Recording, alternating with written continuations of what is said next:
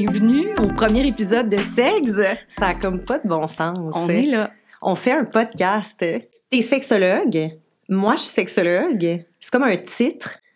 On en parle-tu? Comme, on explique-tu un peu c'est quoi être sexologue, puis comme pourquoi qu'on est là, puis pourquoi qu'on anime un podcast, chose qu'on n'a jamais fait en passant. Je crois qu'on va avoir beaucoup de choses à expliquer aujourd'hui. Ouais. Mais commençons par. Euh, Pourquoi, à- avant de plonger là, dans notre profession, est-ce qu'on Mhm. commence par sexe? Sexe, oui. je pense que c'est important parce que même moi, en tant que grande milléniale que je suis, et, euh, et toi peut-être, euh, moi je le connaissais pas, ce petit mot-là, là, de la censure euh, sexe.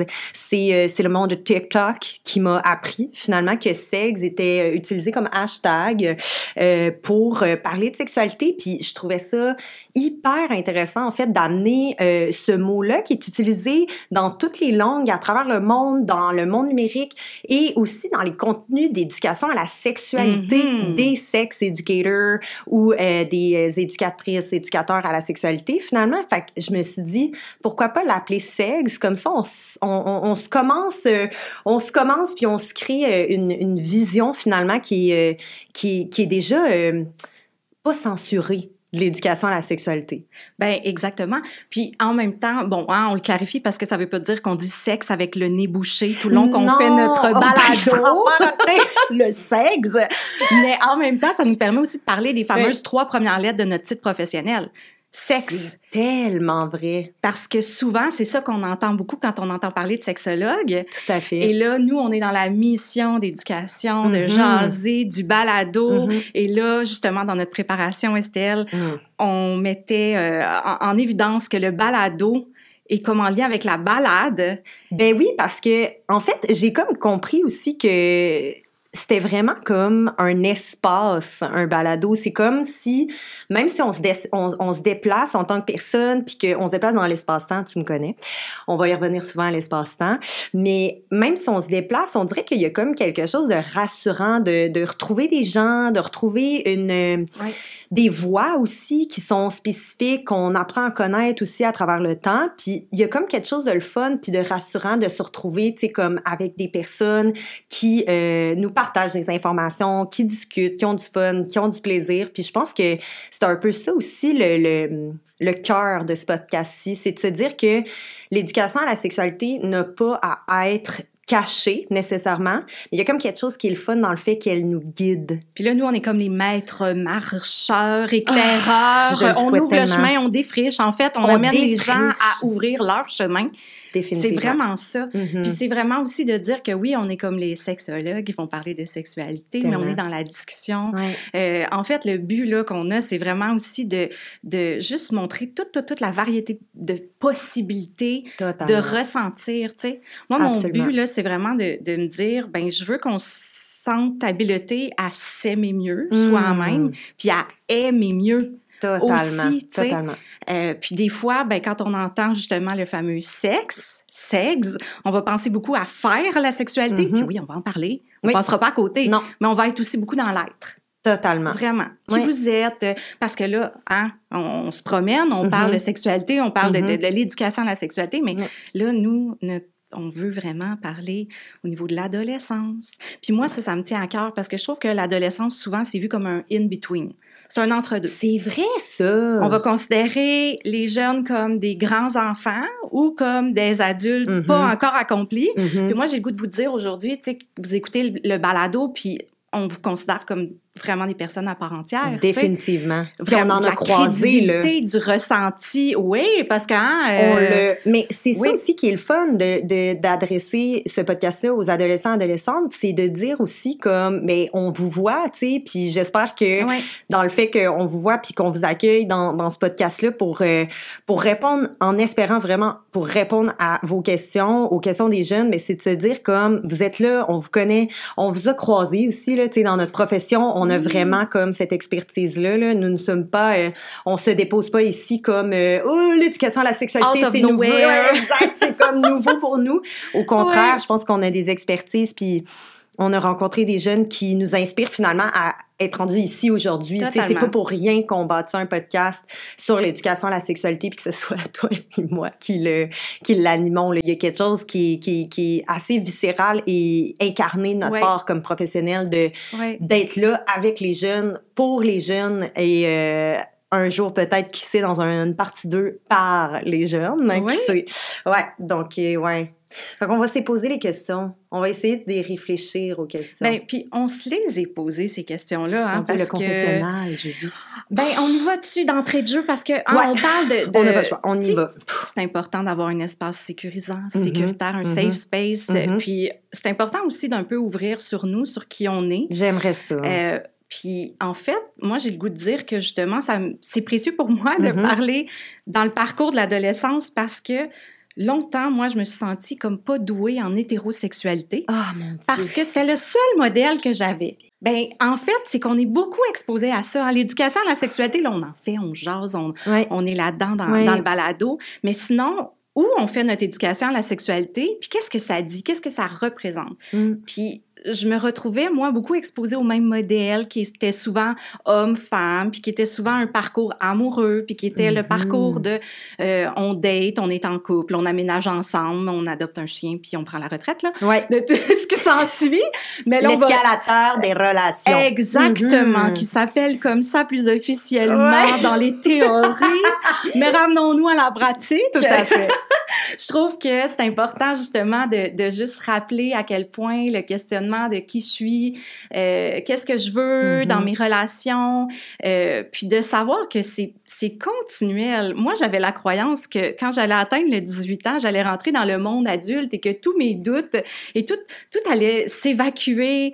euh, J'allais par savoir de soi-même, moi-même, là. exact. Ben oui, l'adolescence, Mhm, là, mhm. c'est une phase, ça va finir, puis après, là, mon Dieu, les choses vont devenir sérieuses tout va être clair. Mm. Et c'est un mensonge.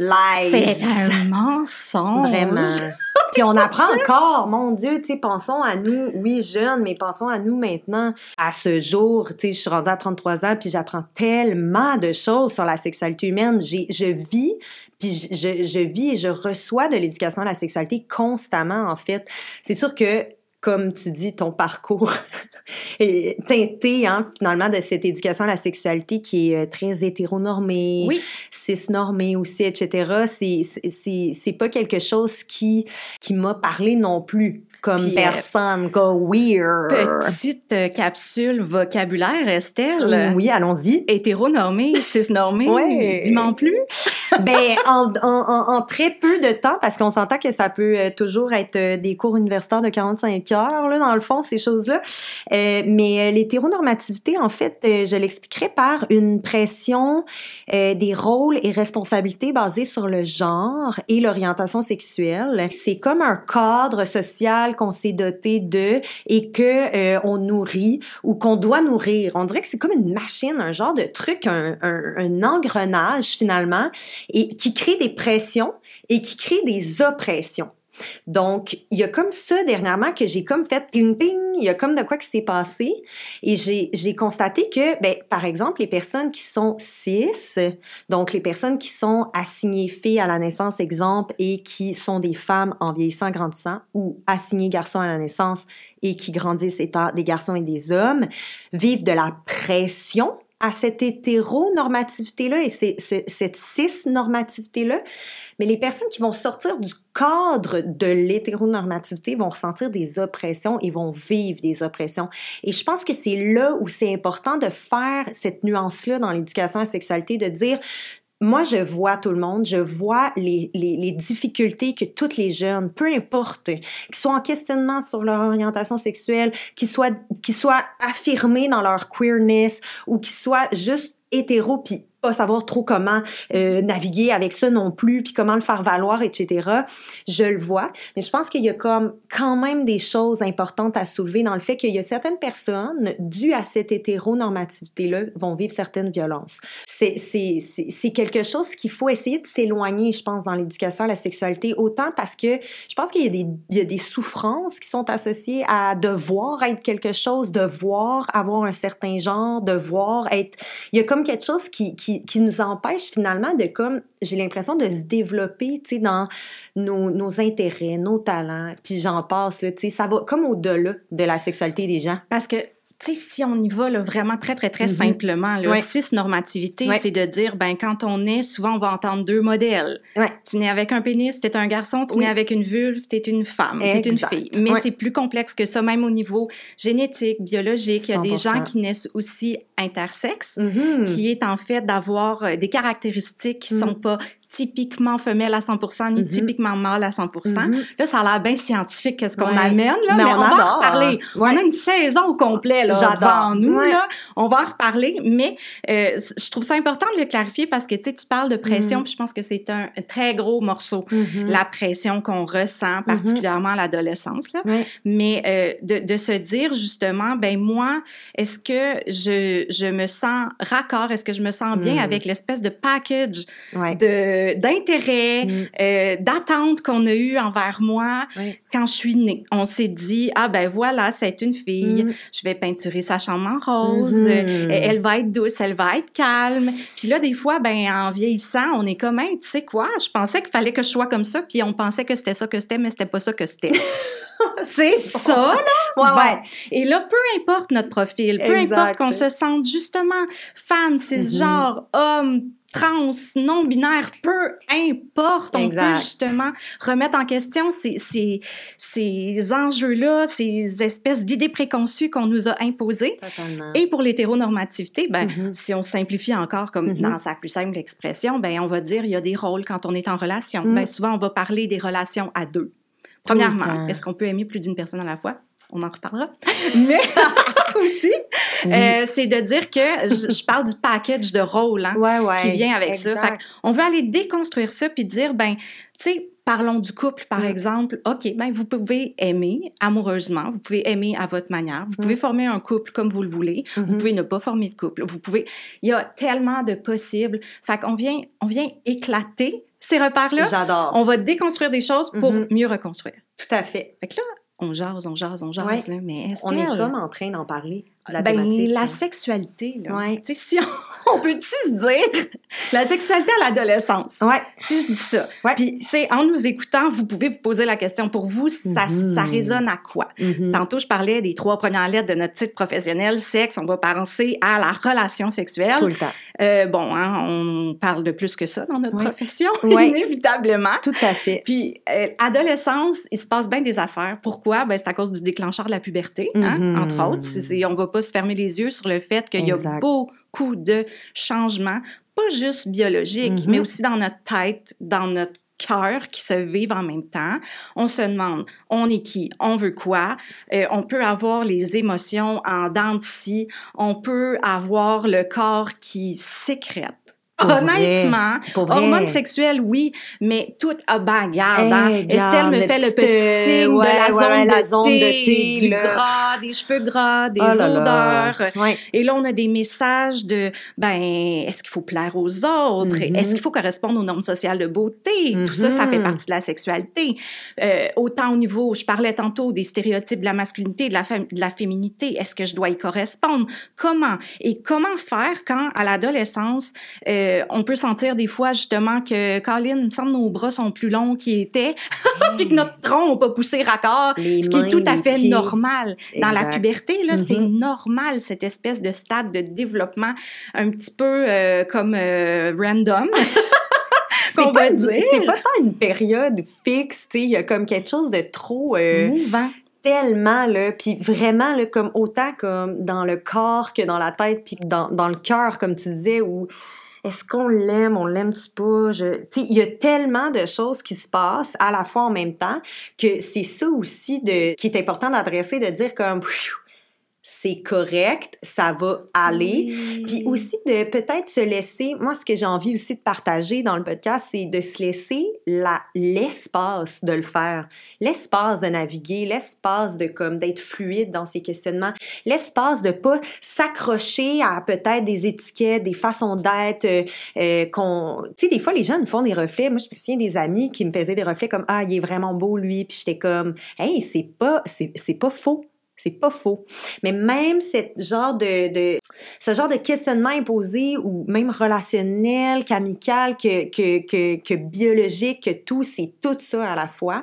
Et c'est pour ça peut-être que des fois, on est comme un peu overwhelmed là, collectivement là, face à la sexualité des, des adolescents adolescentes. Mais il y a vraiment une partie hyper intéressante et importante pour naviguer. Mais il faut se laisser de l'espace. Il faut se laisser du pour comme apprendre à se connaître euh, de façon libre, de façon éclairée, de façon euh, non violente, euh, de façon, tu sais, genre qui fait du bien. Parce que c'est ça aussi d'apprendre à se connaître. Il y en aura pas de facile. Tu sais, déjà si on se laisse l'espace, ça va déjà être un petit peu plus, je trouve, doux justement, calme. Puis ouais, ça va nous permettre après, dans la vingtaine, puis ça s'en vient, un jour peut-être, vous serez euh, des adultes émergents, émergentes, euh, mais de, d'essayer finalement d'être plus comme agentif et agentive, de savoir un peu plus comme, OK, cette phase-là était une phase de grand questionnement, de grande, de peut-être d'essais-erreurs, de trucs comme ça,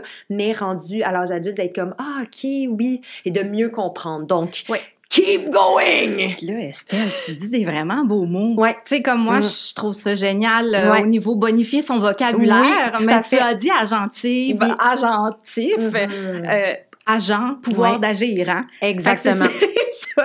oui. pour être sûr ouais, parenthèse. Ben oui, mais je, te félicite pour la qualité de ce beau vocabulaire. Merci. Justement, c'est ce qu'on veut faire aussi pour le vocabulaire, c'est mm. d'aller, tu sais, on a parlé hétéronormativité, mm-hmm. cisnormativité, agentivité. OK, on a beaucoup de mots en IT. Mais Sexualité. Sexualité, exactement. C'est voulu tout le long. On parle d'image corporelle, de questionnement, d'estime de soi. On parle de se donner de l'espace. Puis tu sais, c'est ça qu'on fait justement, en, juste là, en défrichant mhm, aujourd'hui sur mhm. c'est quoi la sexualité à l'adolescence, on s'en mhm. va où, c'est quoi le balado, on se balade, on se balade vers quoi, vers qui, pourquoi. Là? Exact. On est un peu dans le existentiel euh, vraiment. pour camper la thématique.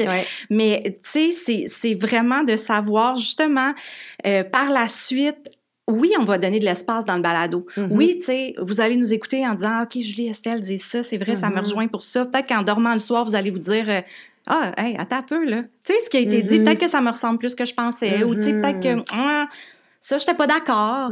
Puis après, ben qu'est-ce qu'on fait une fois qu'on s'est donné cet espace-là individuellement dans un safe space pour le vivre de façon épanouissante à l'extérieur parce que tu sais je pense que le jugement c'est quelque chose qui peut faire peur aussi à l'adolescence de dire juste au niveau hein, euh, on parle d'image corporelle ben on peut parler dans la sexualité de comment euh, se présenter au monde comment s'habiller comment s'afficher. Ben juste ça des fois de mm-hmm. se dire hey j'ai le goût d'explorer un style vestimentaire différent. J'arrive à l'école quel feedback je vais avoir? Mm. euh, est-ce que les gens vont trouver ça laid mm-hmm. beau? Est-ce que ça me va bien? Est-ce que ça me convient? Si on parle des relations amoureuses, est-ce que je dois être en relation amoureuse? Parce qu'est-ce que ça va me donner un standing à l'école justement Vraiment. par rapport aux autres ou mm. dans ma gang d'amis? Ou tu sais tout le monde est en relation, tout le monde est en couple ou tout le monde a un kick. Mm-hmm, puis ben mm-hmm. moi si j'en ai pas, qu'est-ce que je fais avec ça? Mm. Est-ce que je suis brisée? Hein? Je vous le parlais, j'en parlais là, de la notion de sentir comme euh, hétéro mais pas doué, uh-huh. parce que le seul modèle qu'on nous présentait moi, ça me correspondait pas. Ben vous, qu'est-ce que vous voulez? C'est quoi votre modèle? Mais aussi comment vous regardez le monde autour de vous? Mm. Puis à quel point vous pouvez porter un regard aimant sur vous, mais aussi sur les autres pour que tout le monde se sente à l'aise d'être qui ils sont. Exact. Tu sais, la sexualité humaine, c'est quelque chose qu'on peut aller vers, c'est quelque chose qu'on peut ne jamais aller vers. Il n'y a pas de bonne sexualité, il n'y a pas le y a pas y a pas de bonne sexualité au sens propre de la chose. Tu sais, il n'y a pas genre une obligation à vivre la sexualité à l'adolescence, à l'âge adulte, à l'âge euh, genre même à n'importe quel moment dans une vie, il n'y a aucune obligation à vivre la sexualité, mais ce qui est important par exemple, c'est que la sexualité humaine, c'est aussi quelque chose de tellement intime et près de soi, que c'est aussi euh, un monde dans lequel on peut s'observer, euh, avoir de l'introspection, de se poser les questions qui nous parlent à nous.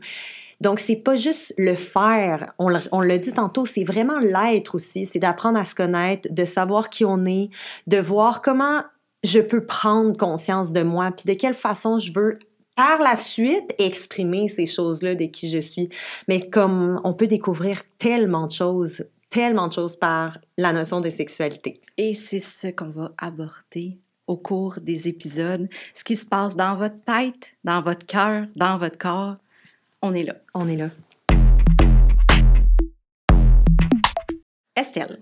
Julie? Bon, on dit qu'on est sexologue, c'est très beau, tout ça. Hein? C'est on génial. a étudié en sexologie Oui. à l'UQAM. Oui. Mais avant ça, ben, Mhm. on s'éduquait. De quelle façon au niveau de la sexualité? C'est ça ma question, en fait. Toi, Ben, quand tu étais adolescente, oh my God, tellement comment bonne tu question. faisais pour croître? OK, ben moi, euh, j'ai eu la chance d'avoir quand même euh, ma mère, mon, mm, qui, est, euh, qui, qui, qui est mon parent, là, dans le fond, là, qui, qui m'éduquait à la sexualité, qui avait fait un certificat en sexualité humaine dans les années 80.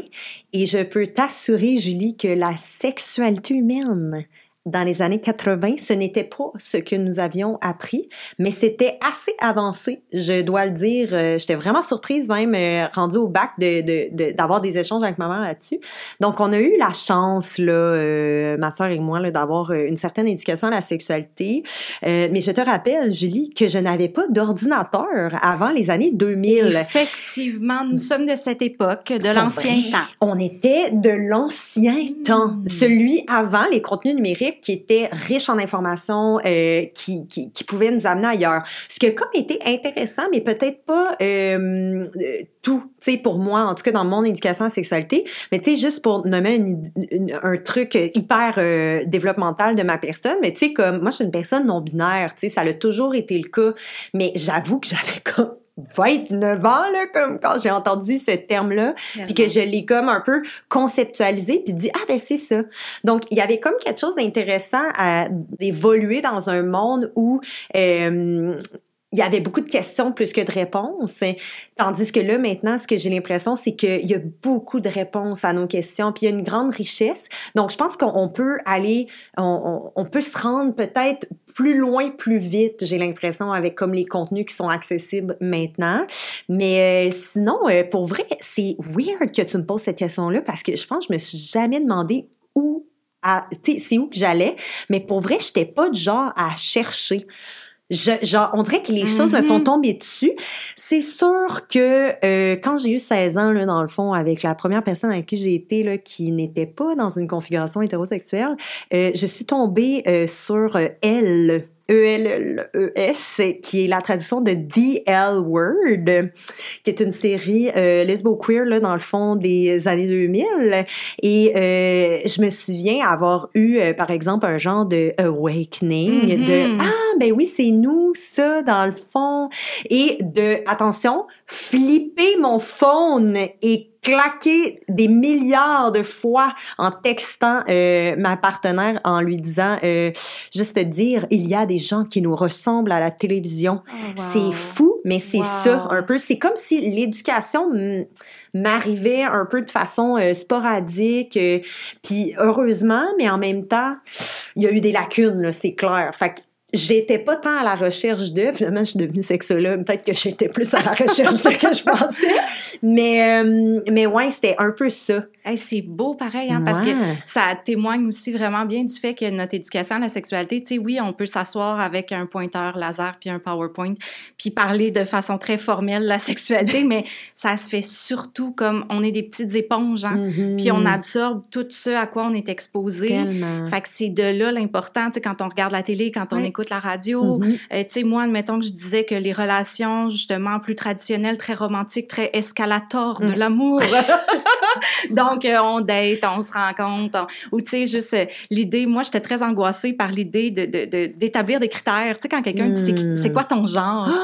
Mais je sais pas c'est quoi mon genre. Je suis ouverte à rencontrer la personne, puis que la personne me, on, on se sente bien ensemble. Mhm, que mhm. après, si la personne fait des choses différentes, qu'elle pratique une activité que je pratique pas, qu'elle a des intérêts que j'ai pas, je cherche pas cette complé- complémentarité-là d'intérêt parce que la personne va le faire découvrir. Puis là, ça, ça m'intéresse de découvrir. Puis là, on va, on va se compléter, tu sais. Tellement. Mais euh, je trouve qu'on on demandait beaucoup comme c'est quoi ton genre, puis euh, c'est quoi tes critères, Mhm. toi, qu'est-ce que tu veux en couple ou que... Puis c'était difficile pour moi d'articuler ça, puis des fois ça me tapait sur les nerfs de Mhm. d'écouter la radio et d'avoir que des chansons d'amour qui Ah! célèbrent toujours le même type d'amour. Puis, des- tu sais, juste l'aspect très, très fusionnel. Hein. Des fois, dans des relations amoureuses, par exemple, on va dire, euh, euh, euh, oh mon Dieu, l'expression la douce moitié.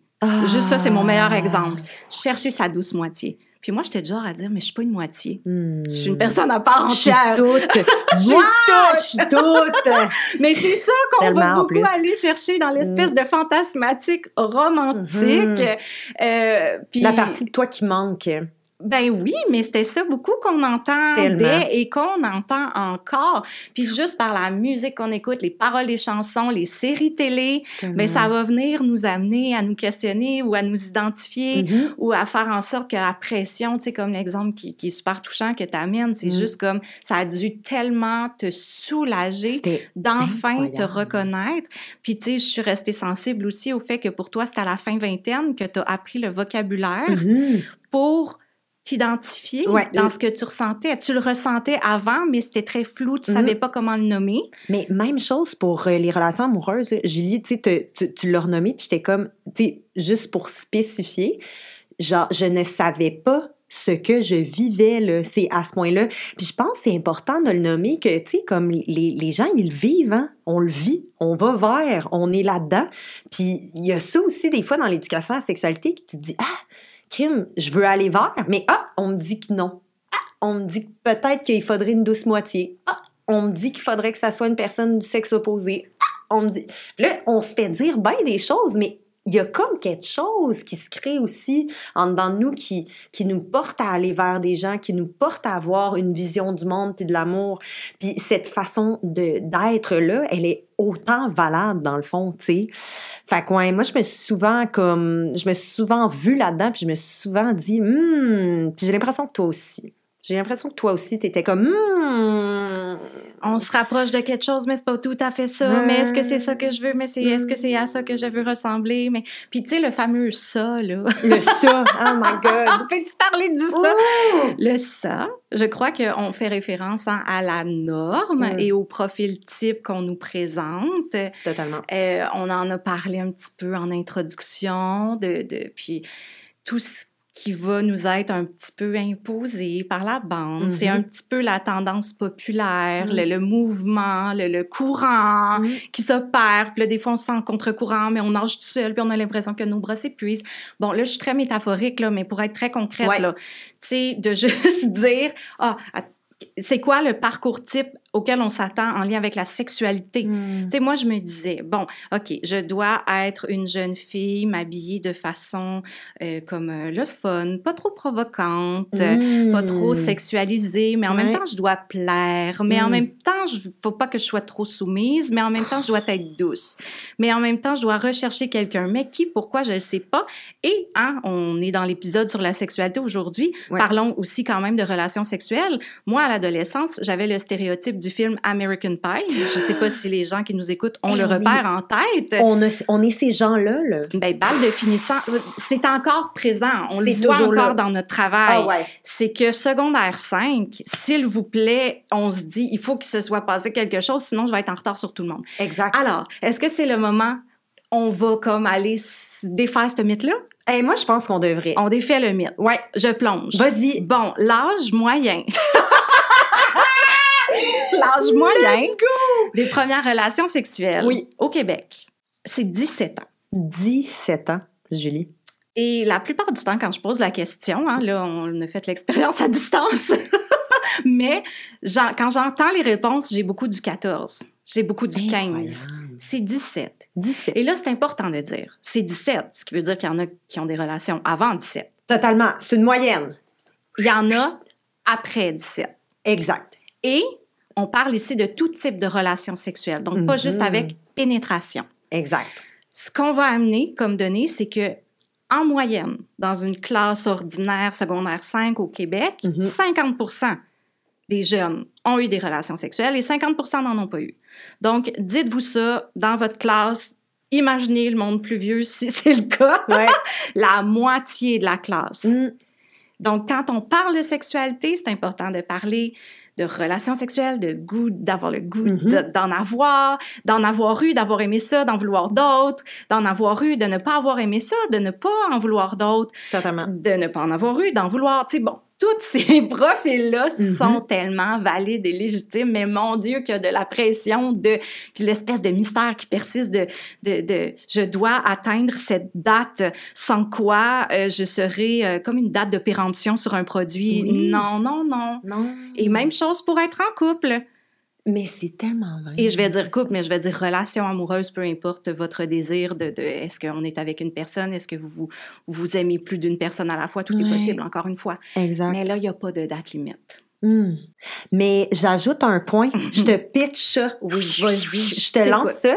Pire encore, le mythe qui persiste aussi, c'est pas juste la première relation sexuelle, genre d'ici la tarte comme dans euh, American Pie, là, mais Mhm. comme que ça, fa- eh, eh, que ça fasse mal. Comme ça va-tu faire mal? Ben, à cette question, euh, je me questionne énormément. Euh, à l'éducation à la sexualité que j'ai reçue, ça peut faire mal. Ça, tout le monde, tout le monde, les êtres vivants, qui souhaiteraient peut-être s'approcher à l'adolescence de la sexualité humaine, se, on, se mythe là encore à ce jour. Pour vrai, souvent, ce que je dis dans, dans ma pratique et en éducation à la sexualité, c'est sérieux, je souhaite vraiment à personne que leur sexualité fasse mal euh, les premières fois, tu sais, genre, on peut vraiment avoir du plaisir dans nos premières fois. En fait, je souhaite que ça soit plaisant, que ça soit beau, que ça soit doux. Ça peut être aussi euh, intense, là, tu sais, c'est pas, c'est pas le, le, feeling autour ou comme la façon de faire qui, qui est dérangeante, mais le mythe de dire, ça fait mal je trouve que ça vient vraiment rendre ça très négatif. C'est comme si, hey, on, on se fait pitcher l'idée d'avoir peut-être la sexualité, mettons comme à 17 ans, exemple. Puis là, après, on nous dit, ça se peut que ça fasse mal. Puis je me dis, hey, attends un peu, là, oh. On va reculer un petit peu, là, parce que ce qu'on veut, en fait, là, tu sais, c'est ça, c'est la même chose. C'est genre d'explorer, d'essayer, de voir, est-ce que j'ai envie de- d'embrasser même quelqu'un ou pas, tenir la main ou pas, euh, faire des câlins d'une certaine façon, des caresses d'une autre. Tu sais, on est là, gang, là. on- Donc, quand quand, quand on sait, comme professionnel, qu'il y a du monde qui partage encore ces informations-là, puis que des jeunes se font dire ça aussi par leurs parents, mais que, tu sais, c'est correct, tu sais, ça va aller au-delà de, ben ça, ça crée un froid, là, pour tout le monde. Fait que, tu sais, déjà, ça, je, je veux qu'on le debunk, je veux qu'on le brise. Ben, Julie. brisons-le parce que moi, là, je, te, je te vois arriver avec ça, là, puis je me dis, mais là, tu es en train d'aborder aussi deux autres mythes qu'on veut déconstruire. J'adore. C'est qu'il y a le mythe de la relation sexuelle complète, parce que tu Ah, parles de relation avec c'est pénétration. Oui, Et là, tu as donné tout un éventail hein, de comportements super le fun. S'embrasser. Il y a plein de façons de s'embrasser. Tellement. Se caresser. Il y a plein de parties du corps à caresser. Mm. Euh, tout ça, les, les massages, effleurer, tu sais, tous ces comportements-là, Mm. des fois, c'est vu, ben on le dit, hein, un autre mythe, les préliminaires. Il y a le mot pré. Donc, ça va pas se passer ce mot-là. Mais c'est- Pré quoi? Pré rien. Pré... C'est, c'est, c'est un... Non, c'est très complet, très épanouissant. C'est pas plate d'explorer ça, de faire un ça. liminaire, ça veut dire. Des liminaires. Moi, je suis pour la création du mot liminaire et c'est pas la première fois que je le dis. Mais c'est juste de dire que c'est beau puis que c'est le fun Tellement. de retrouver ça et aborder aussi ben le mythe de la perte de Mm. virginité. Totalement. Et là, c'est important de dire que chaque personne a sa propre perception Mm. du concept de la virginité, mais comme tel, moi, j'aimerais m'attar- m'attarder sur le mot perdre. Mm. Est-ce qu'on perd quelque chose ou on gagne une expérience? Moi, je pense qu'on est dans le gain. On est dans le gain. J'ai fait comme si tu me posais la question à moi. Ben, J'ai voulu y répondre. C'était excellent. Nous sommes dans le gain. Exact. On espère être dans le gain, du Mm. moins. Hein? Donc, tout ça, à l'adolescence, on en Mhm. entend parler. Puis qu'est-ce qu'on entend aussi, tant qu'à déconstruire des affaires? Les adolescents sont pleins d'hormones. Ouais. Ils pensent juste à ça. Ouais, il pense rien qu'à ça. Si vous nous écoutez, puis vous vous dites, ben là, moi, j'y pense euh, le moment que je vous écoute parce que vous en parlez, mais savez-vous quoi? Quand le balado va être fini, je retourne vivre ma vie, puis ça Mhm. me hante pas. ça ne m'obsède pas. Je ne fais pas partie de ce stéréotype du jeune qui a une pensée sexuelle au 4-5 secondes. Comment on pourrait documenter ça? Premièrement, c'est un Impossible. mystère pour Ouais. moi. Ouais. Et deuxièmement, ben oui, il y a des personnes que effectivement, avec l'éveil sexuel, Mm. ça va être euh, préoccupant, ça va être euh, ressenti à travers le corps. Dans le, dans, on parlait beaucoup de questionnements. Euh, oui, c'est sûr que ça peut prendre de la place, Tellement. mais c'est du cas par cas. Donc, c'est Exact. pas parce qu'on est adolescent qu'on devient des petits êtres lubriques. Puis C'est aussi, dit? ben oui, puis tant qu'à genre mettre le, le, le, le coup de grâce dans ce, ce debunkage de la sexualité à l'adolescence, on, on, on le fait aussi pour dire que ben c'est pas la réalité de tout le monde d'avoir de la sexualité pénétrative, pénis dans vagin euh, à l'adolescence. Puis c'est ça aussi qui est important. Il faut qu'on s'éloigne un Ben petit oui. peu de ces, de ces choses-là parce que comme coup de grâce hein, pour plein de gens euh, dans la vie humaine que ce ne sera pas leur réalité. On, on le sait même en plus, comme au début de l'adolescence, il y a des gens qui vont se retrouver avec des, des, des pères PAIRS, hein, des amis, des groupes d'amis qui sont peut-être plus de leur identité de genre, puis là, comme vont essayer des petits bisous, des petits trucs comme ça, mais de pas se sentir honteux ou honteuse indépendamment de l'orientation sexuelle que tu vas avoir, mais inversement, une personne queer, tu sais, qui va avoir ses premières euh, ses premières, euh, ses premiers contacts, euh, on va dire comme romantiques, amoureux et ou autres, ou amicaux même, et ou sexuels, ben va, va avoir comme un genre de, je sais pas comment dire, mais c'est comme une, il y a comme quelque chose qui vient clasher complètement, tu sais, dans le fait de d'avoir un rapport avec quelqu'un qui nous ressemble et ou qui est queer euh, eux-mêmes. Donc, il y, a, comme quelque chose qui est important, comme un peu mettre le coup de grâce dans cette affaire-là, puis dire comme, hey gang, tu sais, comme, pow, la sexualité, là, c'est comment on l'approche dans une perspective consensuelle,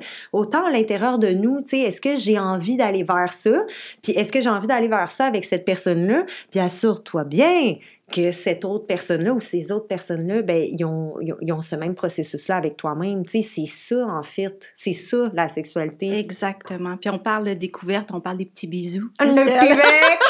Tu as amené les petits bisous. Les bisous! Je veux du pouce sur tes petits bisous parce que qu'on aborde aussi beaucoup, c'est la notion de première fois quand on est jeune. Mais il n'y a pas une première fois. Non. Puis là, bon, on va penser beaucoup première fois relation sexuelle, mais tu sais, adolescence, découverte, première fois de bain des affaires. Mais je veux dire, la vie est parsemée de plein de premières fois. Et moi, j'ai le goût de dire, c'est vous qui allez décider c'est quoi vos premières fois. J'adore ça. Mais c'est parce que même quand on a des partenaires sexuels, Mhm. vous avez peut-être eu des premières fois. Une première fois, mais des premières fois, parce que chaque fois qu'on a un nouveau, une nouvelle partenaire sexuel, Qu'on fait des bisous différents. Oui, exactement, ben c'est une première fois. exact. Donc ça aussi, je trouve ça important. Puis Mhm. ça vient encore une fois enlever la pression, hein, Ça fait la donner pression. Mais on peut-tu se le dire, on peut-tu se donner une chance? C'est pas un one shot deal, c'est pas euh, tout ou rien. Parce qu'on peut être beaucoup dans le tout ou rien aussi, hein. C'est comme une, une bouteille de champagne. C'est Ah comme, oui? une fois que c'est popé, c'est fini. Puis je suis comme, c'est pas une bouteille de Ah, champagne. C'est un bouchon qui se visse. C'est un exact. La sexualité est au est est plus euh, est moins expéditive que ça. C'est pas comme ah il est fini, c'est fini. C'est pas une bouteille de champagne qu'on comme ça que pow une fois qu'elle est faite ah ben on n'a pas le choix que ça se donne là puis il y a pas de de, de, de, de fin en soi. On, on peut le voir comme des premières expériences. On peut le voir comme c'était un bisou à cet endroit et peut-être que j'essaierai un autre bisou à d'autres endroits. Fait que ne voyez pas, j'imagine, la sexualité comme une bouteille de champagne de, ou de Pepsi qui va se.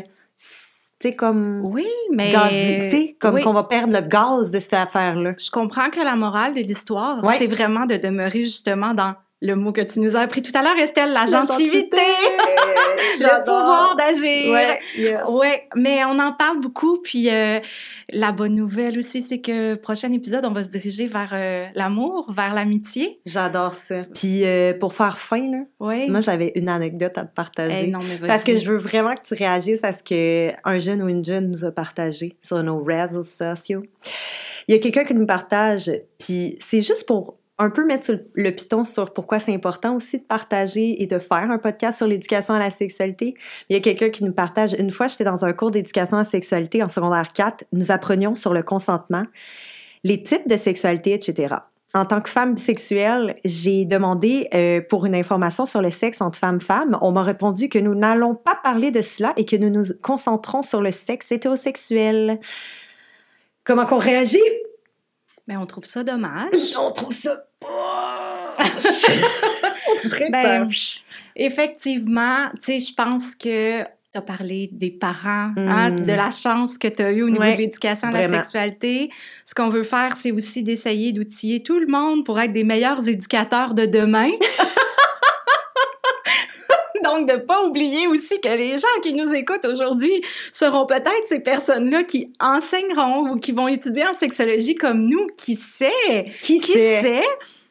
Mais euh, donnons la piqûre. Hein. C'est c'est sûr que hein, donner la place, créer de l'espace pour tous, on est là-dedans. Donc euh, on espère que c'est des cas isolés qui surviendront pas trop souvent. Puis c'est très très euh, dommage en fait de se faire, c'est invisibilisé, hein, comme Totalement. Si, on n'en parlera pas aujourd'hui, mm. mais comme quoi la sexualité peut être un thème qui amène certains malaises.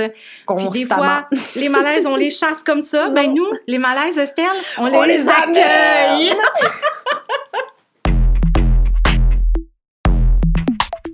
Estelle, on a des personnes qu'on aimerait remercier aujourd'hui. Absolument.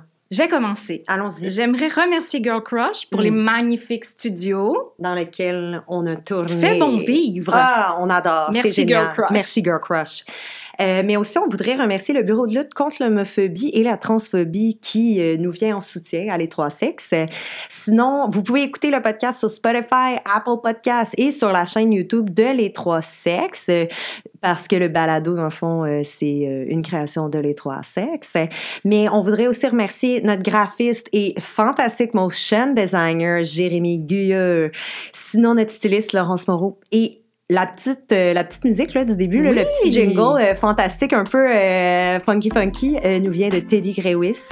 Donc, n'oubliez pas de vous abonner en fait à nos chaînes des trois sexes pour écouter le podcast, mais aussi nous suivre de façon générale pour nos fantastiques projets à les trois sexes.